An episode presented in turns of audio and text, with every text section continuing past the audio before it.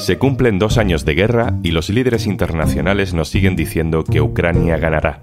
Una encuesta revela que muchas sanciones, mucho envío de armas y mucha crisis después, ese optimismo no es compartido por la mayoría de los europeos.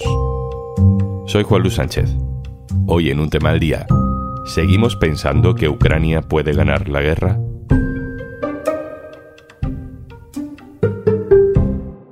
Una cosa antes de empezar. Ahora puedes disfrutar de todos los contenidos de eldiario.es y Podimo por solo 3,25 euros al mes. Tienes todos los detalles de esta super oferta especial en eldiario.es barra promo Podimo. Se cumplen dos años desde que Putin lanzara una invasión sobre Ucrania, una invasión que anunciaba casi como un paseo militar.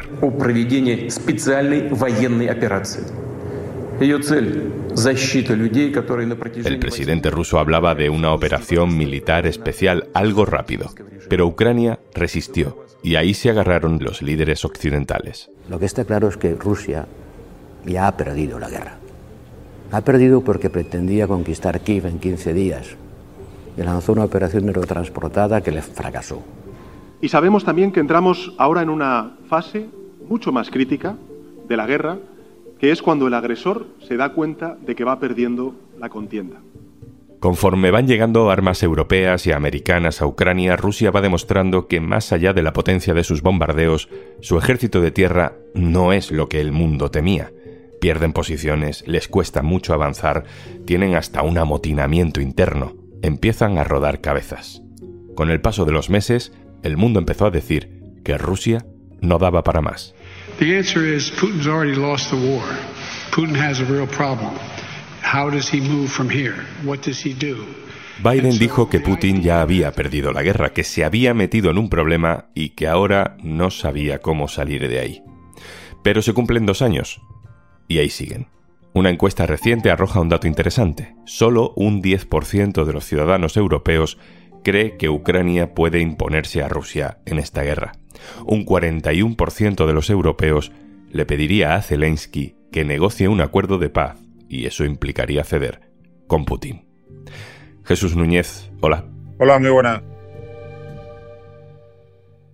Jesús Núñez es codirector del Instituto de Estudios sobre Conflictos y Acción Humanitaria, y hemos hablado durante estos dos años bastante con él. Jesús, durante los primeros meses decíamos que Rusia había fracasado en su guerra relámpago, que Ucrania resistía y que podía ganar porque Rusia no conseguía hacer valer su superioridad armamentística. Eso es lo que se escuchaba en la comunidad internacional.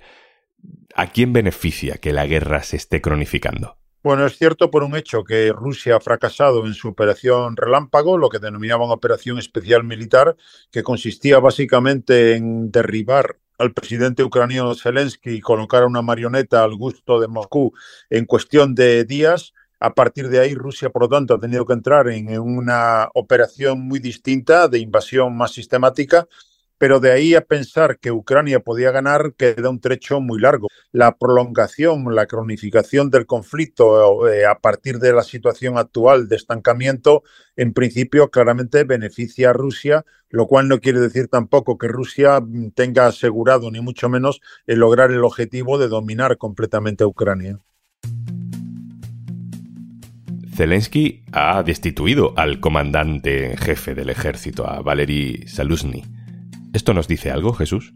Bueno, en primer lugar hay que considerar que las diferencias entre el jefe de las Fuerzas Armadas, eh, Saluzny, y el propio presidente ya se venían manifestando incluso desde antes del inicio de la invasión rusa. A partir de ahí ha habido discrepancias también en el terreno de la movilización de nuevos soldados para mantener el esfuerzo bélico, con eh, una propuesta por parte del jefe militar de contar con 500.000 nuevos soldados. Eso suponía una movilización generalizada, rebajando la edad de 27 a 25 años, una medida claramente impopular y que podía tener un coste político e incluso electoral para el propio Zelensky. El nombramiento de un nuevo jefe militar no cambia para nada las circunstancias sobre el terreno, puesto que va a contar con los mismos medios, va a tener la misma voluntad seguramente de conseguir la victoria, pero que en el ámbito estrictamente militar no cabe imaginar que vaya a tener ninguna significación relevante. ¿Qué plan tiene Occidente? Eh, ¿Más armas y, aguantar? O, se teme que un mayor aprovisionamiento exterior de armas para Ucrania pueda hacer que el conflicto escale, que afecte a terceros? ¿En qué fase estamos? Creo que no hay todavía una posición común entre los más de 40 aliados occidentales que están suministrando ayuda económica y ayuda militar a Ucrania. Hemos visto también cómo eso se combinaba con el temor a que cada nueva entrega podía provocar una escalada rusa que no se ha producido en términos generales, que incluso apuntaba a que podría llevar, si eh, Rusia se veía con problemas en el ámbito convencional, a traspasar el umbral nuclear y utilizar armas armas nucleares. Recordemos que Rusia es la mayor potencia nuclear del planeta Nada de eso se ha producido, pero lo que sí estamos viendo también es que con el tiempo se va materializando ya ese, digamos, relativo cansancio por parte de unas sociedades occidentales y de unos gobiernos que entienden que la solución a la guerra de Ucrania no está próxima y que desde ese punto de vista empiezan a ver los costes que pueden suponerles en eh, sus propias economías. Lo que parece claro es que la ayuda eh, militar no está planteada para conseguir expulsar a todas las tropas rusas del territorio ucraniano, sino más bien para defender lo que ya tienen, lo cual supondría, mirando hacia el futuro, asumir que se llegará en algún momento a una fragmentación del país. Además de la guerra militar sobre el terreno, hay otra guerra, que es la económica, y en esa sí que se ha implicado directamente la Unión Europea, que acaba de proponer otro bloque de sanciones para Rusia. ¿Quién está ganando la guerra económica, Jesús? Rusia ha conseguido ya a día de hoy evitar los efectos más dramáticos de las rondas de sanciones internacionales que han caído sobre Moscú. En términos industriales, eh, Ucrania está siendo machacada y viendo destruida gran parte de sus infraestructuras críticas. En términos económicos, el PIB ucraniano ha caído hasta eh, alrededor de un 30%, mientras que el año pasado Rusia tuvo un crecimiento económico del 3%. Ahora mismo la Unión Europea parece que va a aprobar la decimotercera ronda de sanciones, pero eso en ningún caso hace pensar que Rusia vaya a abandonar su empeño en relación con Ucrania. Luego, desde ese punto de vista, una vez más, el paso del tiempo parece claramente jugar a favor de Rusia. En el horizonte del final de año, tenemos unas elecciones en Estados Unidos en las que puede ganar Donald Trump. ¿De qué manera puede mm, planear afectar todo eso eh, sobre la guerra de Ucrania? El hecho es que ya está planeando. Si Trump consigue llegar nuevamente a la Casa Blanca, lo que cabe imaginar es que va a tener más apuros Ucrania para sostener el esfuerzo bélico, porque lo previsible en ese caso sería un Trump decidido a concentrar más la atención en el desafío que le plantea China a Estados Unidos que seguir empantanado en el escenario ucraniano. Jesús, desde el 7 de octubre la atención mediática, nuestra atención, está muy focalizada en Gaza.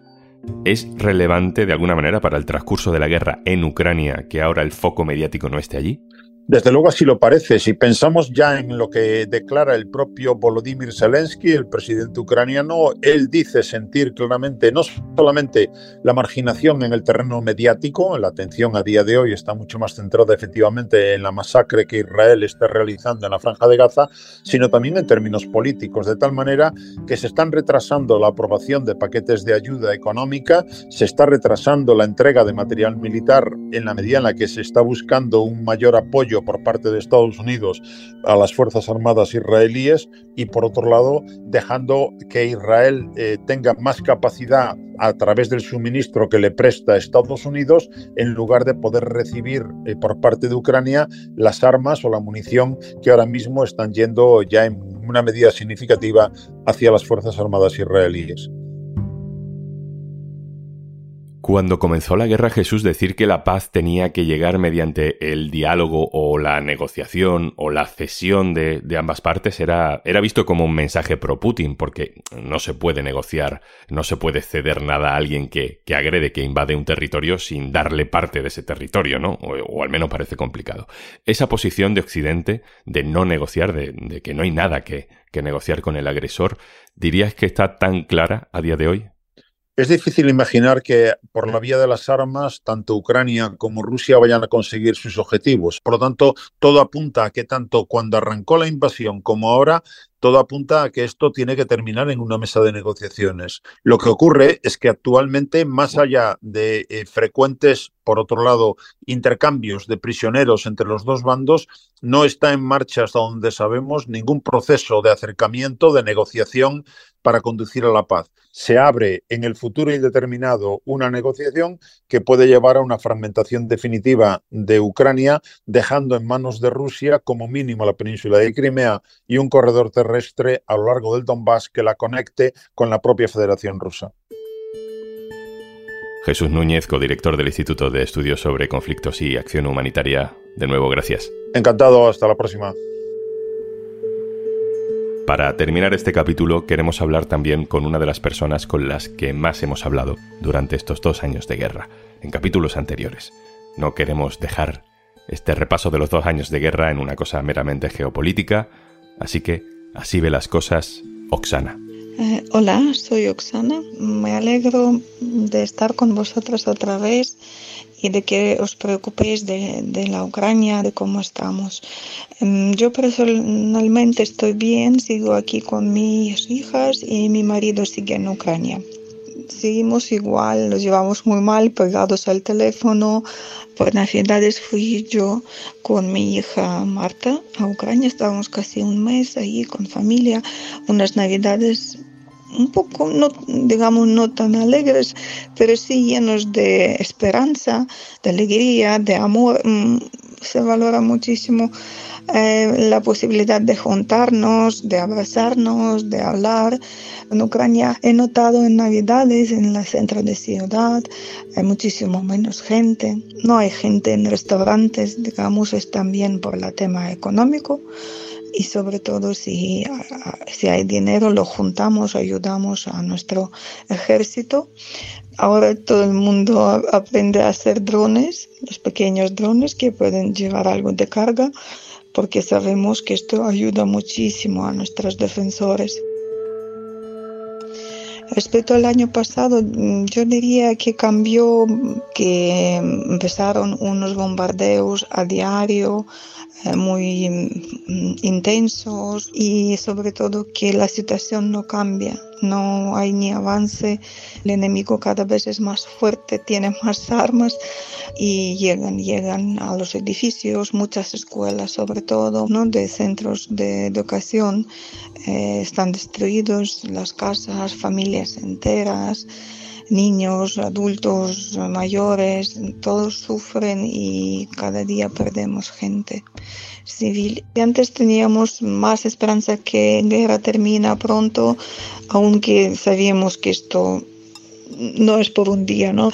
Pero ahora ya todos tienen claro que eso va para largo y por eso a lo mejor la gente que no quería salir antes ahora entiende que si tienes hijos y quieres sacarlos adelante, si hay posibilidad de salir afuera del país, salen. Hay tres salidas.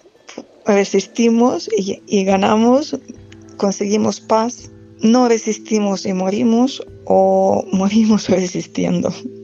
Y elegir entre perder la vida estando con brazos cruzados y que te maten o intentar luchar y conseguir la paz y pues entonces pueblo va a luchar, va a luchar hasta el final.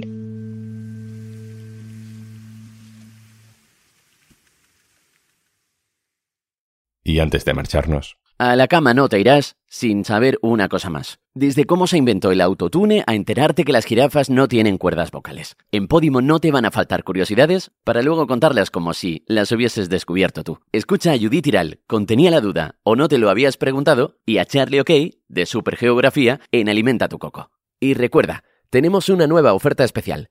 Por 3,25 euros al mes, disfruta de todos los contenidos del diario.es y Podimo solo si entras en eldiario.es barra promopodimo. Esto es un tema al día, el podcast del diario.es. Si te gusta lo que hacemos, necesitamos tu apoyo. Hazte socio, hazte socia del diario.es en el diario.es barra socio. El podcast lo producen Carmen Ibáñez, Marcos García Santonja e Izaskun Pérez. El montaje es de Pedro Nogales. Yo soy Juan Luis Sánchez. Mañana, otro tema.